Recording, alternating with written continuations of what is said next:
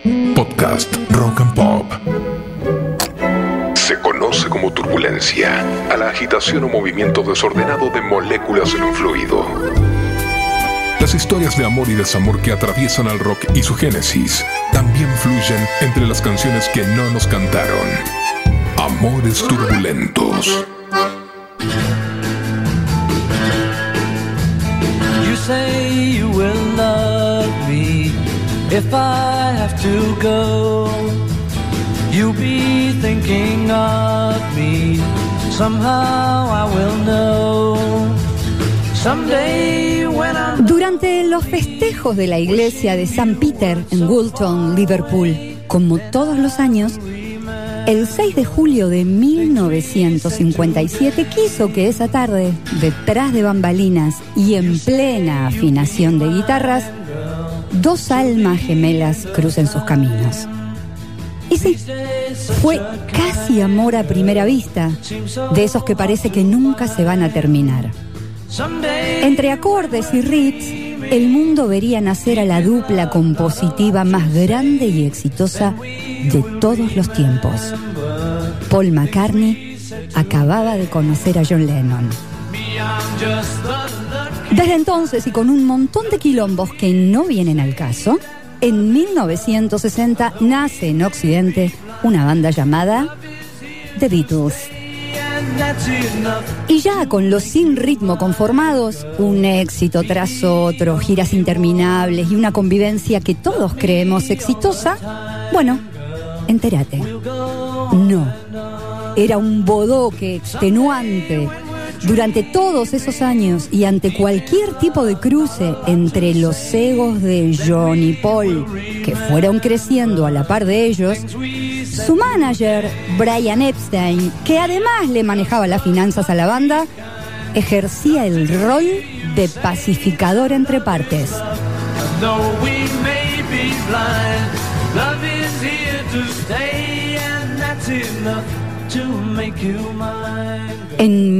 may be blind, love is here to stay, and that's enough to make you mine. En 1967 tenemos la primera turbulencia. Paul y John casi se quieren agarrar a las trompadas. Y es porque los dos quieren tener el lado A de un simple. George Martin pone un manto de paz y decide que la canción de Paul, Hello, Goodbye, sea el lado A y I Am the Warless de John, el lado B. A partir de este momento, John Lennon odia musicalmente a los dos. Meses después, mismo año, otro lanzamiento, otro simple, otra disputa por el lado A. Lennon tenía Strawberry Fields Forever y McCartney Penny Lane. Y otra vez ninguno quería resignar el lado A. ¿Qué hace Epstein con estos caprichosos? Por primera vez en la historia sale un simple con dos lados A. Sí, como estás escuchando, un simple con dos lados A. La muerte prematura de Brian acrecienta la fricción que se venía conteniendo y ya nadie podría intervenir para calmar las aguas cada vez más turbulentas. Paul hace de manager. John no se lo banca porque huele que Paul los va a traicionar arrancando su carrera en solitario. Y van a ver que tenía razón. Como sucede en las mejores familias, aparecen los problemas de finanzas. Y es ahí cuando cae en un paracaídas Allen Klein al rescate de las arcas, que como venía de la mano de Lennon, la desconfianza y los celos despiertan antes que Paul por las mañanas. I told you about strawberry. You know the place where nothing is real. El famoso viaje a la India los inspira tanto que los cuatro del Liverpool vuelven al estudio a grabar. Otra vez ese tom de batería me está molestando.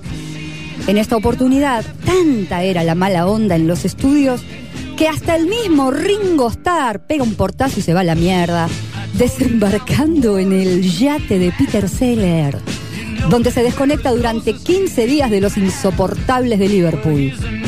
Cuando vuelve se encuentra con una bienvenida tal que hasta tenía su batería llena de flores. Todo parecía genial, pero no. Las sesiones continuaron y surge otra discusión entre Paul, pero esta vez con George y... Hasta la vista, George. Odiados estaban todos que hasta John sugiere reemplazarlo inmediatamente por Eric Clapton, que ya había grabado la guitarra principal en While My Guitar Gently Weeps. Unos años después, George volvió y siguieron grabando. Perdón, unos días después, George volvió y siguieron grabando. Mientras Paul se peleaba con todos, John se sumergía cada vez más adentro de su mundo con Yoko, llevándola a todos los ensayos cuando estaba consignada la prohibición de todas las mujeres de los integrantes de la banda.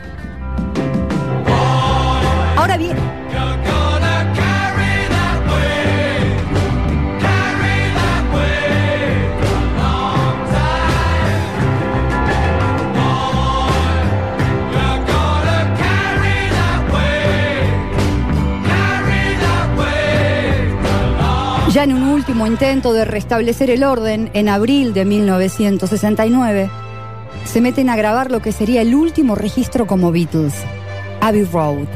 El 20 de septiembre de ese mismo año, Lennon le comunica a McCartney que deja la banda. A pesar de esto, los Beatles firman un contrato renegociando regalías con EMI hasta 1976, tratando de demostrar una unidad en el grupo que por ese entonces ya era inexistente. En 1970, Let It Be veía la luz y las disputas no iban a faltar. McCartney ya tenía listo el lanzamiento de su primer disco solista y se pisaban las fechas con el lanzamiento de Let It Be y el primer disco solista de Ringo. Y ustedes amigos, ¿qué van a pensar? Que la prioridad la iba a tener el último disco de los Beatles, ¿verdad? Error. Ringo tiene que adelantar su salida del disco, Let It Be se retrasa un mes y así otra mini batalla ganada para el tablero de Paul. Los Beatles se habían separado, ya no había nada para contar y sin embargo no querían contarlo.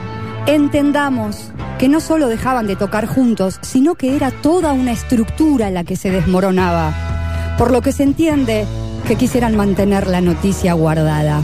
Pero no, en lo que John calificó como una sucia estrategia de lanzamiento del disco solista de Paul, el mejor compañero, se cortó solo y filtró una autoconferencia de prensa donde contó que se iba a la mierda.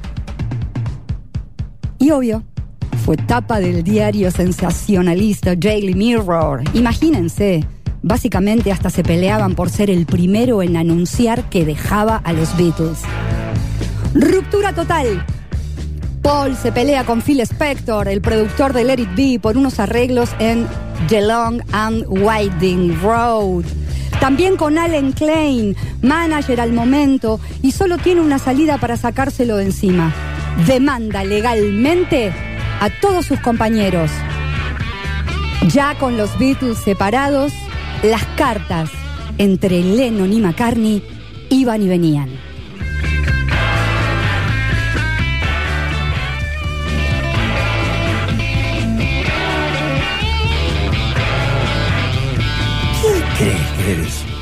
Espero que te des cuenta de toda la mierda que tú y el resto de mis amigos nobles y no egoístas pusieron sobre Yoko y sobre mí desde que estamos juntos.